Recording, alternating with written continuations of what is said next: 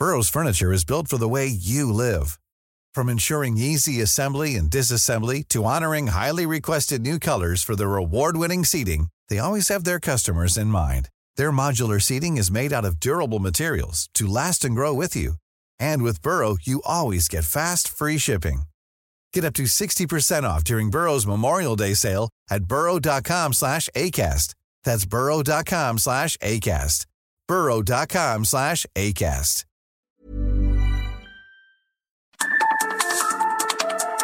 Las coordenadas de la información. Con Alejandro Cacho.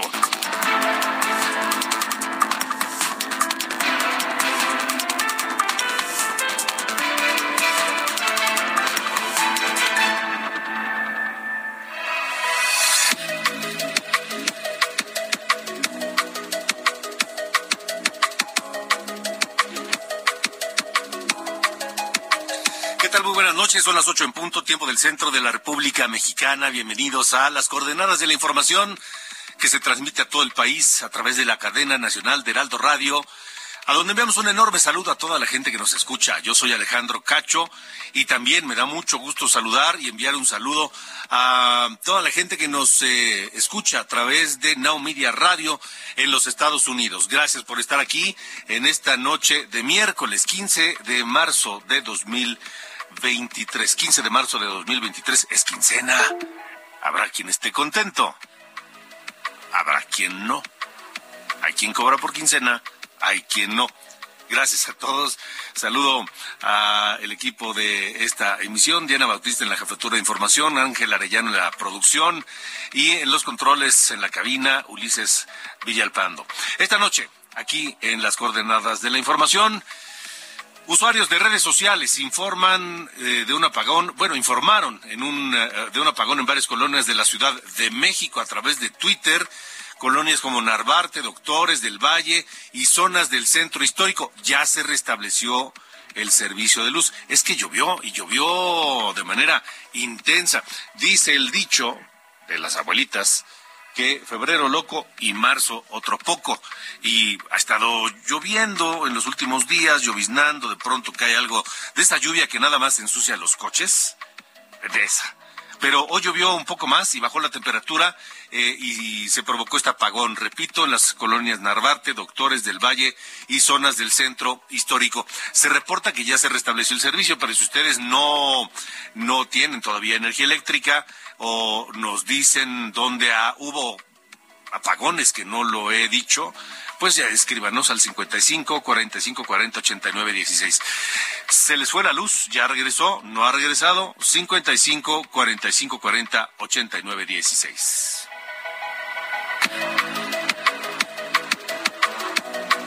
También esta mañana el presidente López Obrador dijo que pedirá... eh, eh, ay, escuche con atención esto. El presidente, hay una disputa en los últimos par de semanas con Estados Unidos por el tema del fentanilo. Estados Unidos tiene un año más o menos, varios meses, pidiendo que México detenga el tráfico de fentanilo, porque está matando a mucha gente allá, muchos adictos en los Estados Unidos. Se reportan más de 100 mil muertos solamente por en el, año 2022 por uso de fentanilo. Bueno, eh, el presidente López Obrador ahora pues este responde y, ha mantenido un discurso de confrontación con el gobierno de Estados Unidos por este tema y por los hechos violentos que se han generado también en las últimas semanas. Eh, hoy dijo el presidente en la, en mañanera que le pedirá a médicos y científicos, mexicanos evidentemente, analizar la posibilidad de sustituir el fentanilo que se utiliza con fines médicos. Así se podrá prohibir su uso en México y pues ya, con eso se acabó el problema. Si se prohíbe el uso del fentanilo, se deja de utilizar en eh, medicamentos y se acabó el problema. Esa es la lógica del presidente. ¿Ustedes qué creen? ¿Que prohibiendo se va a acabar? ¿Ustedes creen que los narcotraficantes llegan a las farmacias a, a comprar fentanilo para luego hacer sus drogas? ¿Creen que esa es la solución del tráfico ilegal? Pues claro que no. Pero bueno, esa es mi opinión. ¿Ustedes cuál es, cuál es la suya? 55 45 40 89 16. 55 45 40 89 16. Sobre este tema platicaré esta noche con el doctor Javier Tello, experto en políticas de salud.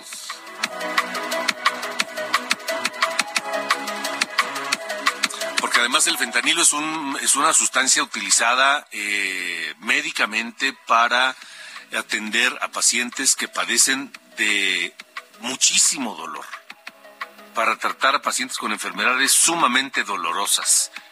Y pues quitar el fentanilo va a condenarlos a, a vivir con dolor. En fin, lo estaremos platicando con el doctor Javier Tello más adelante. Bueno, hablando de las declaraciones del presidente en sus, en sus mañaneras, la organización Artículo 19 presentó un informe que detalla que a lo largo de dos años López Obrador ha dado información falsa o sin datos que respalden sus declaraciones en las mañaneras.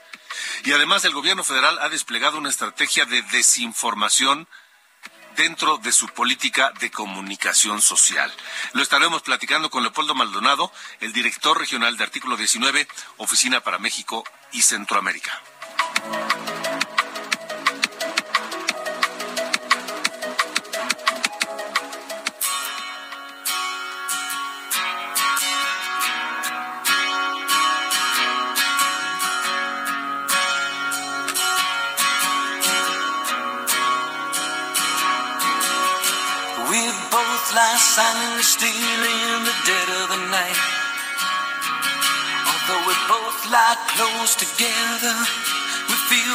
Inside.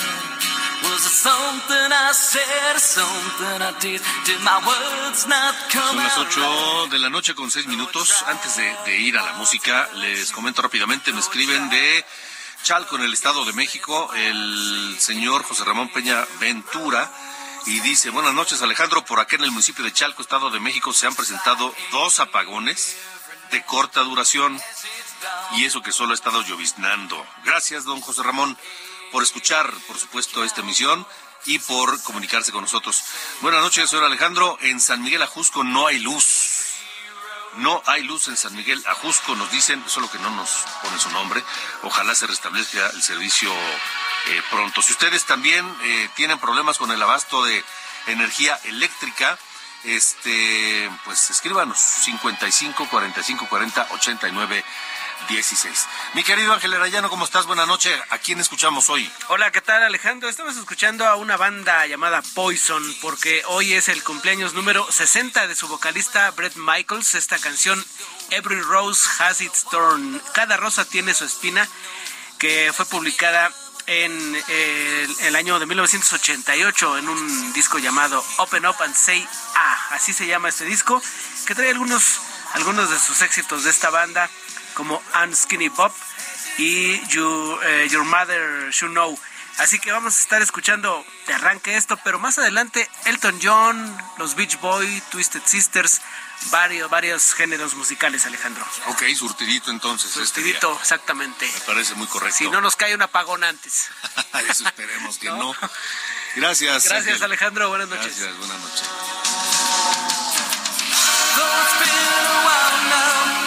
still feel so much pain.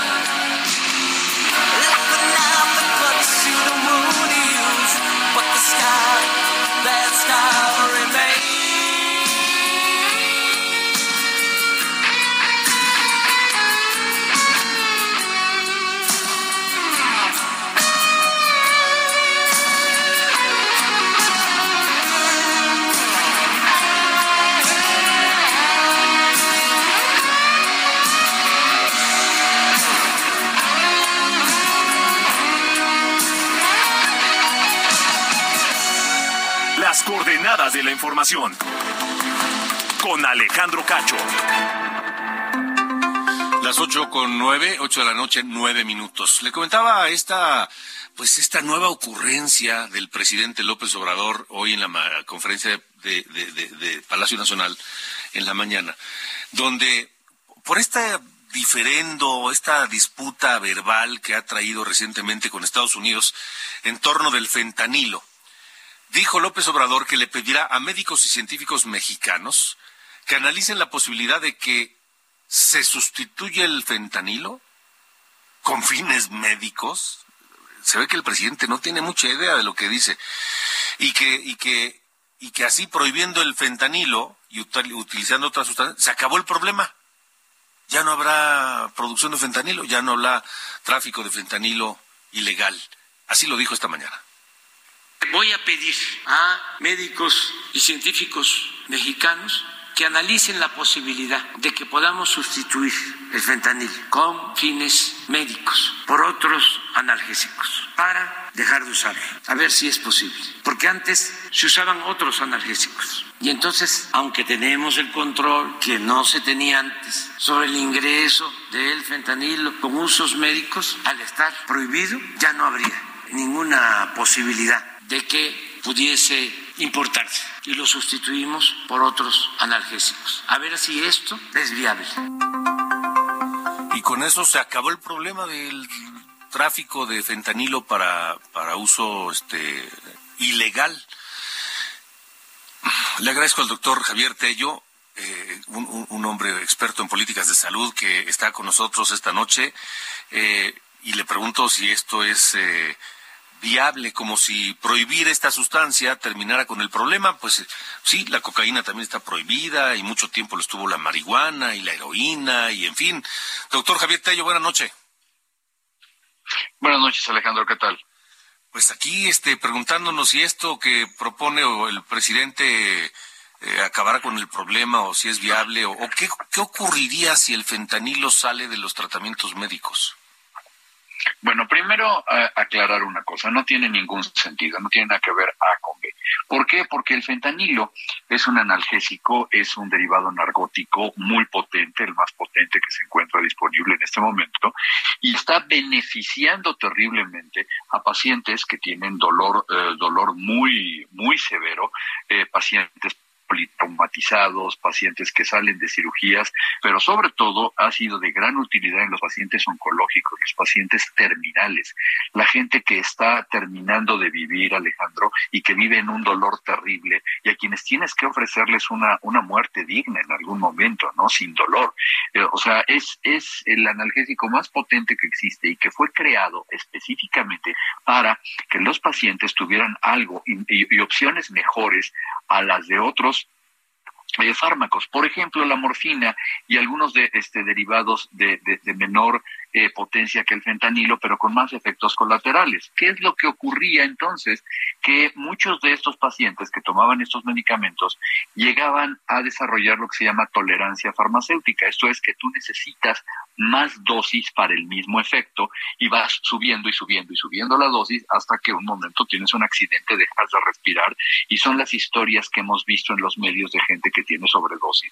Por esto, bueno, el fentanilo fue creado precisamente para evitar muchos efectos colaterales y con una gran potencia. Y no tiene nada que ver con el eh, fentanilo que está utilizando el crimen organizado, que es de fabricación casera y que tiene otro tipo de, eh, vaya, de, fabricación, ¿no? Eh, perdón por el barbarismo. Bueno, ahora, si nosotros estamos buscando un sustituto y más con los argumentos del presidente de que es que antes había otros analgésicos, sí, pero precisamente por eso se inventaron estos, porque los de antes tenían otros efectos. Ahora, hay una realidad, Alejandro, tajante y que seguramente tú las de haber ya escuchado o comentado incluso. México es uno de los países donde más dolor hay, donde más se sufre. Parece mentira, pero en México tenemos muy poco acceso a medicamentos para el dolor la gente vive con dolor.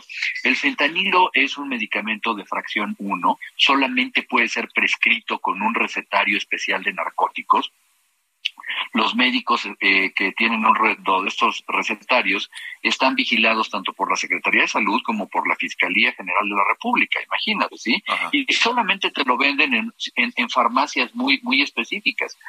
El, el prohibir, el quitar o el cambiar este analgésico, lo único que haría es tener gente que estuviera sufriendo. O sea, sería una, una política, sería una medida inhumana para la gente que tiene dolor una medida inhumana en un gobierno que se presume humanista, ¿no? Que dice que es humanista. Sí, de hecho, lo que, vaya, lo que ha estado eh, propugnándose, lo que tenemos que estar nosotros empujando es que haya mucho más posibilidades de tener este tipo de medicamentos más accesibles a la gente, porque tenemos pacientes que están sufriendo, pacientes que tienen eh, dolor oncológico y que hoy en día no les dan eh, em, analgésicos con la potencia adecuada. Eso es de lo que deberíamos estar hablando, no de quitar estos medicamentos. Y además, bueno, como comenzamos la conversación, ¿no? Estamos hablando de dos cosas distintas. O sea, eh, eh, no, no, no, no es que haya medicamentos a los que le ponen fentanilo, no. Fentanilo es una sustancia, una sustancia específica de que, que solamente viene eh, sola y que vienen presentaciones inyectables o tomadas en tabletas efervescentes o en parches transdérmicos para las personas que tienen dolor de cáncer muy poderoso o algo así. Ahora, eh, doctor Javier Tello, em, no tiene nada que ver el fentanilo que se utiliza en, en tratamientos médicos con el que se trafica ilegalmente para que la gente se drogue. Son dos cosas distintas. Son dos cosas completamente distintas. Es, fentanilo, vamos a llamarlo así, acéptame la palabra, Alejandro, artesanal, ¿sí? Fentanilo que fabrican en, este, pues como se ha visto, en laboratorios clandestinos. ¿Y por qué? Pues porque es sencillamente la, la, la formulación. Es más, sin, sin entenderlo mucho, bueno, pues deberíamos saber que seguramente no tiene un control ni de calidad, ni de dosificación, ni nada. Una pastilla de fentanilo pudiera dejar a alguien noqueado y otra pastilla pudiera matarlo a la primera dosis. Esa es la realidad. Que ojo, es un peligro porque la molécula es una molécula muy potente que eh, produce una relajación, produce una parálisis respiratoria en, en, determinado tipo de dosis, ¿no? Ok, ahora, eh, me llamó la atención eh, lo que dijiste hace un momento, que México es un país donde se vive con mucho dolor, que la gente con ciertas enfermedades sufre mucho de dolor. ¿Por qué? ¿Por qué, por qué vivimos así? Eh, mira, eh, esto es algo muy, muy que se ha debatido mucho desde hace décadas. Sí, nosotros en México tenemos dos problemas. Un problema de educación médica, donde nos han enseñado a manejar o entender mal, y, y, aquí algunos algólogos, y no es que la mayoría van a estar de acuerdo conmigo, lo que se denomina la escalera de la analgesia, la escalera de manejo del dolor, en el cual te van subiendo de poquito a poco hasta que tú tienes un dolor, y a mí, perdóname Alejandro, no me gusta la palabra tolerable. Sí, bueno, hasta o sea, puedes vivir con cierto dolor. No, perdón Alejandro, la gente tiene que vivir sin dolor, punto. ¿Sí? Entonces, bueno, pero esto se ha manejado así por el miedo a sobredosificaciones que viene de décadas antes. Nos han enseñado a manejarlo mal. Ese es un problema. El otro problema es que vivimos con, eh, eh, ¿cómo se llama? Con un estigma de los narcóticos. Entonces, un narcótico que debería ser una clasificación farmacéutica y farmacológica de un tipo de medicamentos es sinónimo de algo ilegal y algo que debe ser perseguido por la policía tanto que eh, hay un recetario especial para estos eh, medicamentos de fracción 1 y que es este estos medicamentos están vigilados por la eh, Fiscalía General de la República. ¿Para qué? Para que no haya un mal uso de ellos. En términos reales se podría traficar, se, ha habido historias de gente ligada a la anestesiología, a la enfermería en otros países, en México, que han vendido esos medicamentos. Y creo que vaya, esto es por seguridad farmacéutica para los pacientes. Pero precisamente por eso creo que en México se ha abusado de no utilizar los analgésicos que requieren muchos pacientes y también hemos tenido un desabasto de este tipo de, medicamentos. Y te lo van a decir los anestesiólogos, les falta fentanilo, les faltan medicamentos para este narcóticos para el manejo de pacientes con dolor, te lo van a decir los especialistas en dolor. Eh, pregúntale especialistas en cáncer, una de las cosas que más se sufre es dolor. Sí. Pues eh, es todo un tema, ¿eh? Sí, sí, sí, amplísimo, me imagino. Este y, y sí tiene que ver con, pues, no sé, con la cultura médica, supongo, no, sé si será correcto el término, pero esta ocurrencia del presidente lo único que provocaría es ir en sentido contrario de donde deberíamos avanzar, ¿no? Mira, completamente. Además, este, otra vez, estamos dentro de un, un discurso populista, ¿no? Yo le voy a decir a los científicos que, perdón, ¿quién va a investigar eso? Créeme que hay muchísimas compañías farmacéuticas multinacionales que serían más multimillonarias de la que ellos son si inventaran un medicamento así. O sea, ¿tú crees que no es el santo grial que querer tener un medicamento analgésico seguro que no cause adicciones, etcétera, etcétera? Por supuesto, bueno, ahora el presidente decide que lo vamos a hacer en México y que él además le va a recomendar a los Estados Unidos que no se utilice. Es no entender de qué es de lo que se está hablando, así de, así de simple, no entender el problema, ¿no? Me queda claro.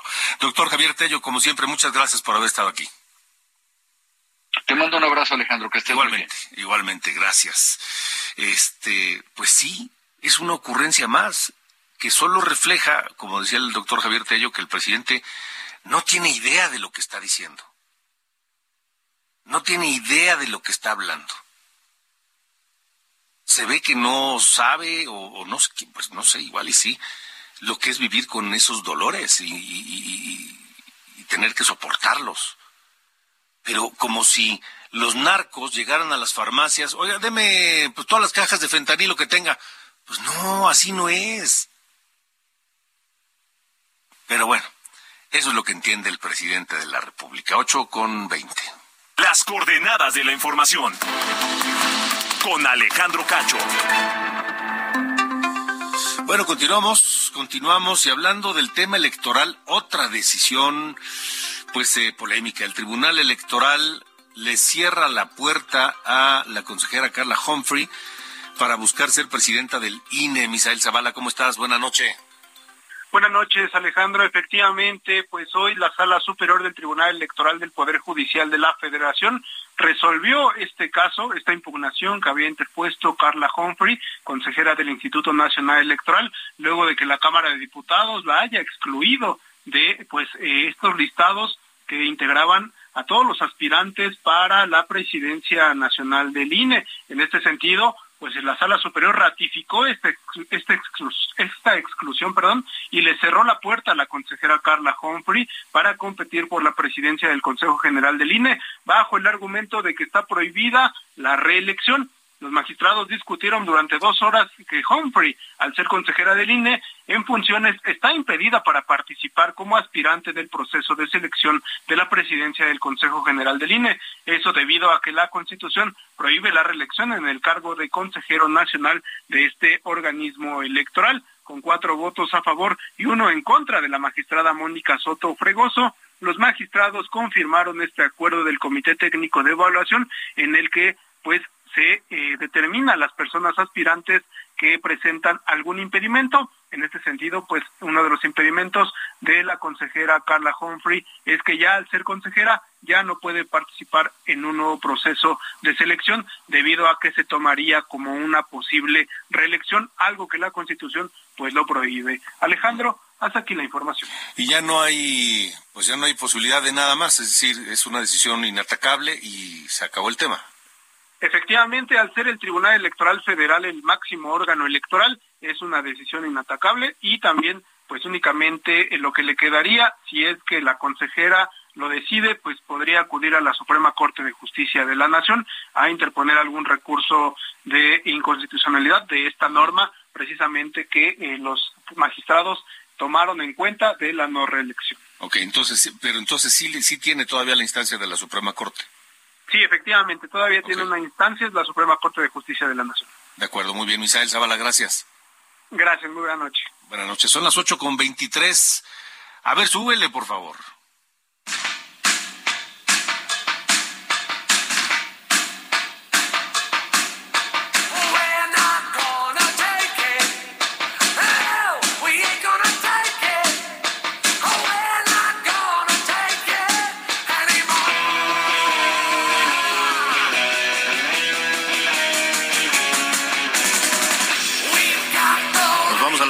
Este tema del super ochentero We're Not Gonna Take It de Twisted Sister, cuyo eh, voz, compositor, eh, cantante, este, además actor, Dee Snyder, está, está de cumpleaños.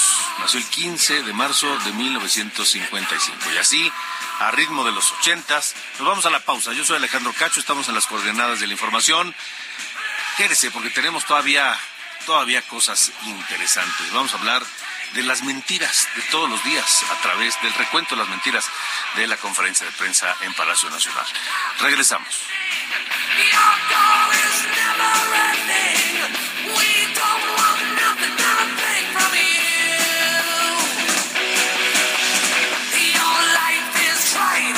Las coordenadas de la información. Con Alejandro Cacho. Las coordenadas de la información. Con Alejandro Cacho.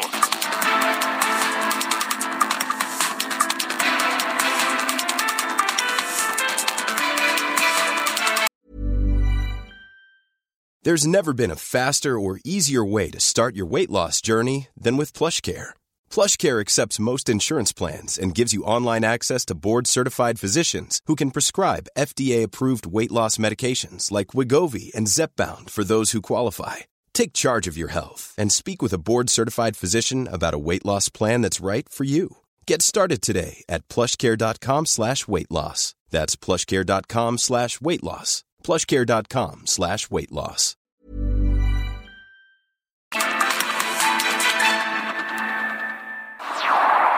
Las coordenadas de la información. Con Alejandro Cacho.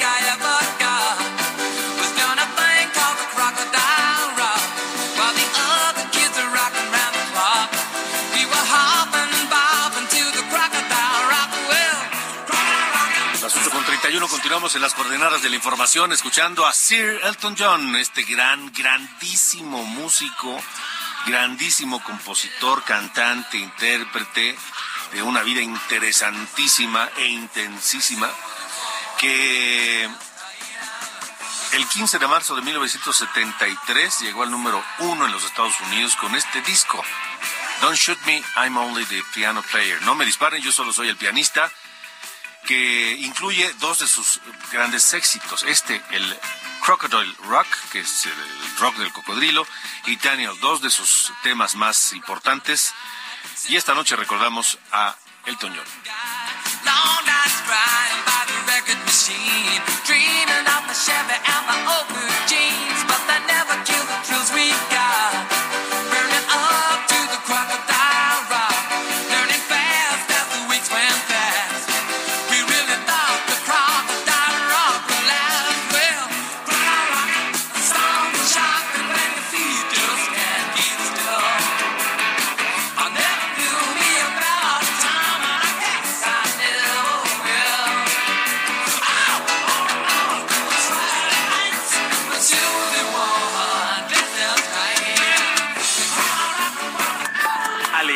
Cacho en todas las redes. Encuéntralo como Cacho Periodista.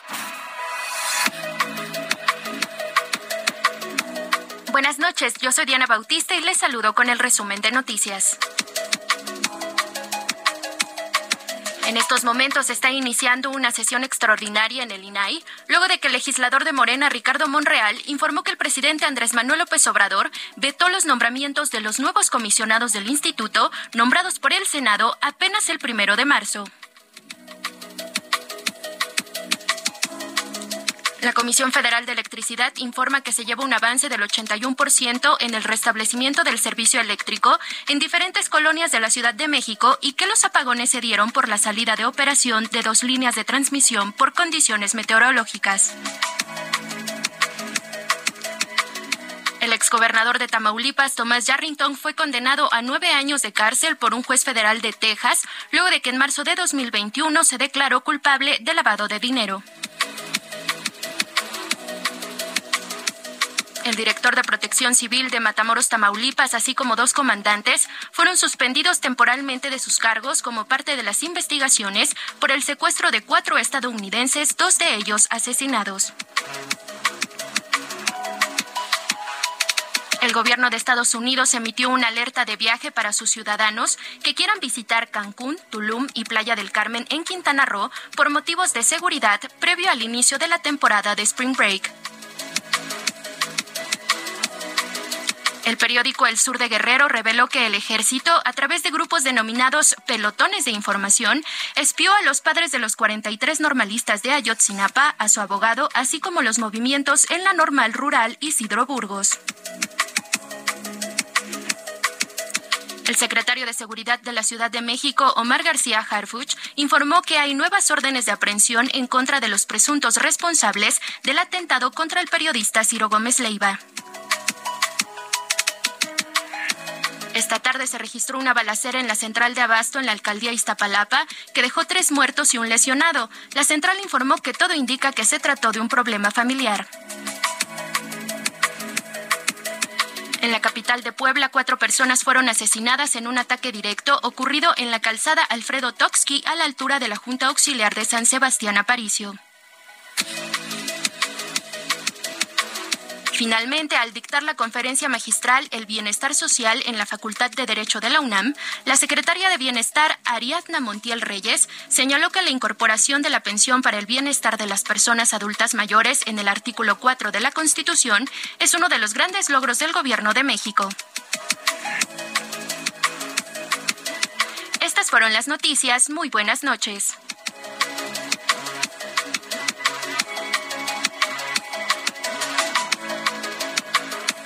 Coordenadas de la información. Con Alejandro Cacho.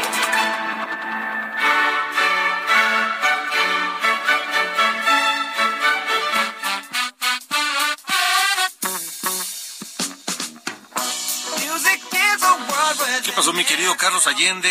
¿Cómo le va? Buenas noches. Tengo varios mensajes sobre este tema del fentanilo. Gente que nos hace favor de escucharnos y que nos hace sus comentarios. En un momento más los vamos a leer. ¿Qué es unos- canijo, man? Nada más te, te voy a leer el último que llegó. Ah. Dice, hola, excelente noticiero. Donde no hay luz es en el Palacio Nacional y en la 4T. Sí, desde, desde hace mucho, man. Nac- Nació, Gracias. nació en la oscuridad. Sí, todo Manuel ese tema. Blanco, gracias a Manuel Blanco que nos dice, nos manda este, este, este mensaje lleno de ironía, muy inteligente. Siempre es muy bonito tener Sí, ironía sí, política. Sí, señor. Oye, ¿qué pasó en Deer Park? Ah, pues te comento, Ira.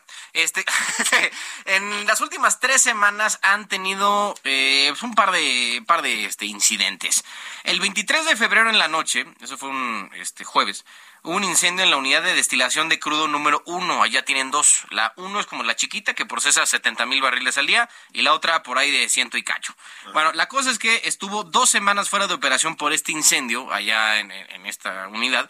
La buena es que la parte eh, grande no puede seguir operando sin mayor problema.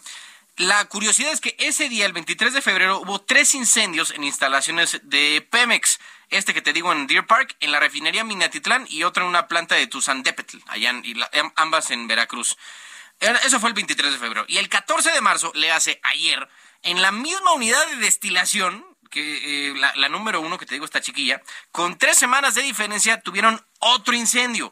Ahora, quién sabe cuánto tiempo va a estar fuera de operación, porque, eh, pues, digo, y me imagino que si tienes un incendio, si tuviste un incendio, luego estuviste dos semanas fuera de operación, en teoría, ¿no? Como para arreglarlo, ¿no? Y para asegurarte de que ya no volviera a pasar, tienes una semana más en que empieza a operar esa unidad de destilación número uno ya en Deer Park y vuelve a pasar un incendio, pues sí dices como, no, oye, espérate, vamos a bajarle el switch un ratito en lo que revisamos qué, demonios está saliendo mal allá en, en, en Houston. La cosa es que pues, ahora que es 100% propiedad de Pemex, uno pensaría que eh, podría llegar a ser contaminado con ciertos eh, vicios que algunos ven como virtudes, como el tema de la austeridad. Porque eh, pues digo, mantener una refinería no me imagino que sea barato, digo, no sé mucho de temas de, de petróleo y refinación de hidrocarburos, pero eh, siendo una estructura tan compleja como lo está probando ser eh, la refinería de Dos Bocas, pues no hay, eh, digamos, no me imagino que haya un escenario de mantenimiento fácil de nada más, ah, pues yo creo que está funcionando todo chido, ¿no? Entonces, ahí está el asunto. Me imagino que por ahí debe de ver el tema del mantenimiento y de una baja en inversión. Voy a buscar el dato exacto para no andarles mintiendo aquí a la gente en las coordenadas de la información, pero el dato sigue siendo ese. Dos eh, incidentes eh, no menores allá en, en- en Houston, en la planta de Deer Park, con tres semanas de diferencia, ya que es eh, 100% propiedad de Pemex y también 100% su responsabilidad. Oye, pues está muy raro, ¿no? ¿Sabes lo que yo digo? Por eso, y, y digo, está en su interés meterle lana a este asunto porque, pues, digo, si parte de su proyecto, ¿no? De, de nación es levantar, ¿no? La producción de petróleo en, en- de Pemex. Si, si, un, tienes el, si tienes una planta de 70 mil barriles diarios que no está funcionando, pues te, te estás dando un, un, eh, balazo en el pie. Que luego, digo, estos son, te pueden dar un balazo en el pie porque están, como decía el radio escucha, ¿cómo era Manuel? Este, Este. bueno, Blanco, escucho tan, tan, tan acucioso, ¿no? Que hizo ese, ese comentario. Pues te viven en la oscuridad, mano. Entonces, fácilmente se van a dar en un balazo en el pie sin darse cuenta. Entonces, ojalá no sea este el caso, pero al final eh, parece que sí. Bueno, pues me parece muy correcto, señor. Entonces, este. Está raro, ¿eh? Está raro. Sí. Porque antes Huele, eso. huele sospechoso. Cuando la empresa no era 100% de Pemex, eso no pasaba. Mm, no, no parece que así sea. No pasaba. Pero bueno, A ver si no mandan a la Guardia Nacional como en el metro. a mandar al ejército también a refinar el petróleo. A la, a la Guardia Nacional, pues, madre. ya ves que, que también empezaron a pasar cosas raras en el metro y dijeron sabotaje. Nada más falta y eso. mandaron a la Guardia Nacional. Sí, sí, sí. Nada más falta eso. Está bien. Bueno, fuerte abrazo, señor. Dale, gracias.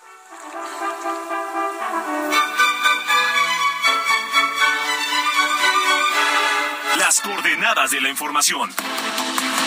Con Alejandro Cacho. Continuamos, son las 8 con 40, tiempo del centro de la República Mexicana. Hay un informe que se llama Desinformación Oficial y Comunicación Social. Ahí la organización Artículo 19 detalla que a lo largo de dos años, dos años, Andrés Manuel López Obrador, presidente de México, ha dado información falsa o sin datos que respalden sus declaraciones durante sus conferencias matutinas y que además el gobierno federal ha desplegado una estrategia de desinformación en su, dentro de su política de comunicación social. No me extraña, ya ven que pues que la infodemia, este término que, que acuñaron durante la pandemia, este y que y que, que- que su sección esta de los miércoles para las mentiras de la semana y que no es falso pero se exagera, ese tipo de cuestiones, este pues solo, solo pasan en México. Leopoldo Maldonado es director regional de Artículo 19 para México y Centroamérica, está con nosotros. Leopoldo, gracias, buena noche. Muy buenas noches, Alejandro. Muchas gracias por el espacio. ¿Qué han encontrado en este análisis de, de los de lo que dice el presidente en las mañaneras? Pues mira, desafortunadamente, eh, a partir del análisis de 34 declaraciones sobre siete diferentes rubros que tienen que ver con corrupción, economía, seguridad, derechos humanos, eh, la pandemia de COVID-19, pudimos corroborar a partir de solicitudes de información hechas a la propia oficina de la presidencia y a los eh, institutos o instituciones competentes en cada una de las materias que el 56% de las declaraciones del presidente no son verificables y el 29% no, eh, pues prácticamente son falsas, ¿no? Eh, los propios datos públicos, la propia información pública lo contradice. Únicamente dos de estas declaraciones se pueden considerar verdaderas. Eso da cuenta del el ejercicio de las mañaneras y su carácter, pues, eh, pues poco informativo. Para ser muy francos, más bien es un ejercicio de desinformación y desafortunadamente también de ataque en contra de expresiones críticas al gobierno de López Obrador. Es una es una estrategia de contra de contrainformación, de desacreditar a quien dice algo que no me gusta. Sí, eh, básicamente eh, el presidente pues no cuenta con la base fáctica, documental suficiente para responder las preguntas que se le hacen día con día. Eh, y esto es una mala estrategia porque pretende concentrar todo el ejercicio de información pública en una sola voz. Y eso es imposible, Alejandro. Es, es, es eh, la burocracia en, eh, a nivel federal es enorme. Hay una gran cantidad de datos, de cuestiones técnicas que es imposible que una sola voz eh, tenga eh, a la mano, tenga presentes esos datos. Entonces, evidentemente, para salir del paso responde cualquier cosa, o bien para eh, defender los intereses del gobierno, los intereses políticos del gobierno o de su partido, pues recurre a estas medias verdades o mentiras completas para ser más exactos. Que además son parte pues de la propaganda, ¿no? De la, de, la difusión de esta propaganda oficial que, va, aunque vaya en contra de la realidad, hay que repetir y repetir y repetir. Sí, es un ejercicio propagandístico, es decir, el carácter informativo de, la conferencia matutina eh, eh, con el que se nos prometió que se iba a presentar, ¿no? Como un ejercicio de transparencia y rendición de cuentas, no es, es muy lejano a la realidad, ¿no? Eh, además, eh, un dato importante es que eh, más del 70% de las solicitudes de información que hicimos a la propia oficina de la presidencia nos remitieron a otros sujetos obligados. Es decir, la oficina de la presidencia no contaba con los datos que el propio presidente decía. Eh, pero además, cuando nos íbamos a estos sujetos obligados, a estas instituciones que sí eran competentes, en más de un 60% nos dijeron que eh, no eh, contaban con los datos tampoco. Entonces, eh, pues ahí está, pues el, el, el ejercicio es concentrar en una sola voz la información o la desinformación en este caso y obstaculizar los canales de transparencia y acceso a la información pública que nos costó décadas construir. El sistema de transparencia nos costó décadas construirlo y bueno, hoy tenemos la noticia de que ya vetó la designación sí. de una comisionada y un comisionado del INAI para que veamos el compromiso que se tiene con el órgano garante de acceso a la información. Sí, pareciera que la, la, idea es dejarlo morir de inanición al INAI, ¿no? Prácticamente Leopoldo, es eso. Leopoldo, eh, ¿hay algún ejemplo eh, en otro lugar del mundo, en otro país, con otro jefe de Estado, que haga algo similar a esto que hace López Obrador todos los días? Mira, definitivamente no, eh, no todos los días. Eh, ya hay, por ejemplo, otros mandatarios a nivel estatal como el, el, el gobernador de Sinaloa, eh, Rubén Rocha, que hace la, la semanera, ¿no? Sí. Eh, eh, a veces replica el ejercicio la jefa de gobierno Claudia Sheinbaum en las tardes o a mediodía. Eh, en otros países, pues bueno, Gustavo Petro quiere hacer lo mismo. Eh, el antecedente inmediato que tenemos es el de Hugo Chávez, el de Rafa, en, en, Venezuela y Rafael Correa en Ecuador, donde precisamente eh, eh, era muy parecido el ejercicio, era atacar a los adversarios y hacer propaganda, ¿no? Uh -huh. Pero era una vez a la semana, no todos los días. Eh, muchas horas, pero era una vez a la semana. Y, y, y por lo mismo entonces el nivel de mentiras o, la, o la, la, la, la cantidad de mentiras o información no sustentada que se da pues es muchísimo mayor en México, es decir, sin precedentes, ¿no? Aún contra, contra lo que hacía Donald Trump hace no mucho tiempo en Estados Unidos. Así es, porque porque es, es eso, es, someterse a, a, a, las preguntas de la prensa sobre temas de interés público. El presidente no tiene presentes los datos. En el mejor de los casos dice voy a citar al secretario, al director de tal institución, pero eh, muchas veces sale a decir cosas como las que plasmamos ahí, ¿no? Eh, que ya no hay deuda pública, que bajaron en términos reales las gasolinas, que no hay violaciones a derechos humanos eh, que la situación de eh, asesinatos de periodistas tiene que ver con conflictos locales. Ninguna de esta información la pudieron corroborar las instituciones competentes. Entonces, sale del paso también por razones políticas, por supuesto, ¿no? Para eh, eh, deslindarse de responsabilidades frente a hechos pues que, que impactan en la vida y en los derechos de las personas. Ya. Eh ¿Se conoce o, tienen idea, se, han, se ha estudiado los efectos de una política así?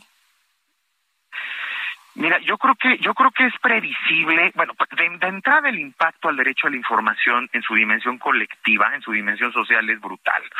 Eh, lo han dicho las relatorías de libertad de expresión de la ONU, del Sistema Interamericano de Derechos Humanos, en declaraciones conjuntas sobre el tema de desinformación y noticias falsas, Recientemente, en el 2021, también hicieron un llamado a jefes de Estado, a partidos políticos, a funcionarios públicos, a evitar emitir datos que no tengan suficiente sustento, porque eso vulnera el derecho a la información de la sociedad. Una sociedad que recibe de sus propias autoridades información eh, no corroborada o información que no es fidedigna, que no es objetiva, es una sociedad que no tiene la capacidad de ejercer otros derechos. Recordemos que el derecho a la información es un derecho llave, es un derecho clave para el ejercicio de otros derechos. Si de entrada la autoridad nos da mala información o desinformación, pues evidentemente está condicionando el ejercicio de esos derechos. Pues eh, Leopoldo, Leopoldo Maldonado, gracias por haber estado con nosotros. Muchas gracias a ustedes por el espacio. Alejandro. Hasta luego. Buenas noches. Leopoldo Maldonado es director regional de Artículo 19, Oficina para México y Centroamérica. Son las 8 con 49 tiempo del centro de la República Mexicana. Las coordenadas de la información. Con Alejandro Cacho. Tenemos más información esta noche. Eh, antes de ir con ello, les eh, leo algunos de los mensajes que hemos recibido a través del 55 45 40 89 16. Ya, ya les decía yo este mensaje de Manuel Blanco que no hay luz, pero en Palacio Nacional ni en la 4T. Eh, es una verdadera tristeza que el señor presidente no se rodee de gente capacitada. ¿Para qué quiere al doctor Gatel? Este es un auténtico merolico. Habla y habla. Aquí es donde ese señor presidente vive engañado de estos farsantes. No puede ser. Gracias y saludos, dice el doctor Jerónimo. Me imagino que se refiere al tema del fentanilo, por supuesto, de esta propuesta que hace el presidente López Obrador.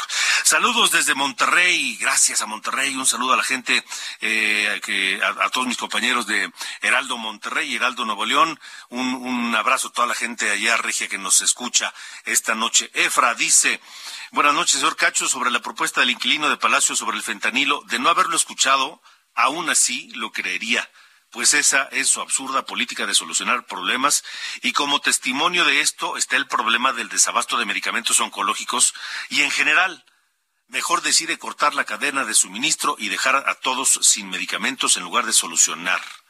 Es lo que dice Efra desde Monterrey. Saludos allá a la capital de Nuevo León. Vamos contigo, eh, Almaquio García. Eh, Alejandro Encinas hace una confirmación que yo creo que no ha de caer muy bien en la Secretaría de la Defensa Nacional y que tampoco ha de ser fácil de admitir. al que te escuchamos. Gracias, amigos del Heraldo Radio. Así es, en torno al asesinato de cinco jóvenes en Nuevo Laredo, Tamaulipas, Alejandro Encinas, subsecretario de Derechos Humanos, Población y Migración, indicó que hay indicios de que los militares actuaron de manera irregular. Los jóvenes identificados como Alejandro Trujillo, Gustavo Ángel Suárez, Wilberto Mata, Jonathan Aguilar y Gustavo Pérez viajaban la madrugada del domingo 26 de febrero en una camioneta sin placas y acceso de velocidad y chocaron al tratar de darse a la fuga, según lo relatado por la Secretaría de la Defensa Nacional acudir a la Cámara de Diputados, Encina Rodríguez expuso que van a esperar los resultados de la investigación que lleva a cabo la Comisión de los Derechos Humanos, pero se pronunció porque se aplique la ley sin distingos en el caso de los cinco jóvenes que fueron asesinados a manos de militares la madrugada del 26 de febrero en Nuevo Laredo, Tamaulipas. Yo creo que tenemos que esperar la investigación que se le solicitó a la Comisión Nacional de Derechos Humanos, toda vez de que no se trató de un enfrentamiento con los eh, jóvenes, eh, eh, independientemente de quiénes eran, fueron ejecutados y esperemos que venga este, la conclusión de la investigación de la Comisión Nacional de Derechos Humanos para dar cuenta de qué es lo que pasó, que evidentemente hay elementos para acreditar que los jóvenes muy bien armados y que no había enfrentamiento. El funcionario de la Secretaría de Gobernación consideró que se debe investigar la cadena de mando que ordenó a los militares atacar a estos jóvenes independientemente a lo que se dedicaban, pero insistió en que los militares deben ser castigados. Por supuesto que todos tienen derechos, pero quien infringe la ley y comete un delito, pues debe cumplir con su responsabilidad. Por supuesto que la investigación debe de abordar los temas de la cadena de mando, no solamente la responsabilidad de los elementos de las Fuerzas Armadas, sino la cadena de mando en este operativo. Alejandro Encina se reunió con los integrantes de la Comisión de Derechos Humanos de la Cámara de Diputados, a quienes informó que después de septiembre presentará la iniciativa de la ley de memoria para que se analice y se apruebe en el próximo periodo ordinario de sesiones. Alejandro, amigos, el reporte que les tengo. Es Almaquio, Almaquio García. A ver, rápidamente, eh, Rosario Cifuentes, doña Rosario Cifuentes dice, ojalá malo, así dice, ojalá malo tenga una enfermedad que cause dolor día y noche. A ver si vuelve a sugerir tonterías. Y me escriben aquí también, me dice el güero Palomares, saludos güero, me dice, andas chayoteando Alex, amaneciste muy fifí, es lo que me dice el güero Palomares. Gracias a todos por sus mensajes, gracias por escuchar esta emisión de Heraldo Radio. Antes de irnos, pues súbele mi querido. Dices, venga. Son los Beach Boys. Mike Love nació en Los Ángeles el 15 de marzo de 1941, cantante que formó parte de los Beach Boys, junto con sus primos Brian, Carl y Dennis Wilson. Así nos vamos con este tema de los Good Vibrations, los Beach Boys. Hasta mañana, buena noche.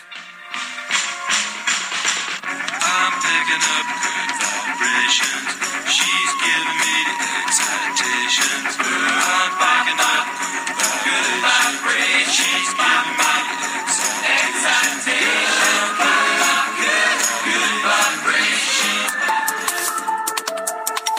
Esto fue Las Coordenadas de la Información con Alejandro Cacho.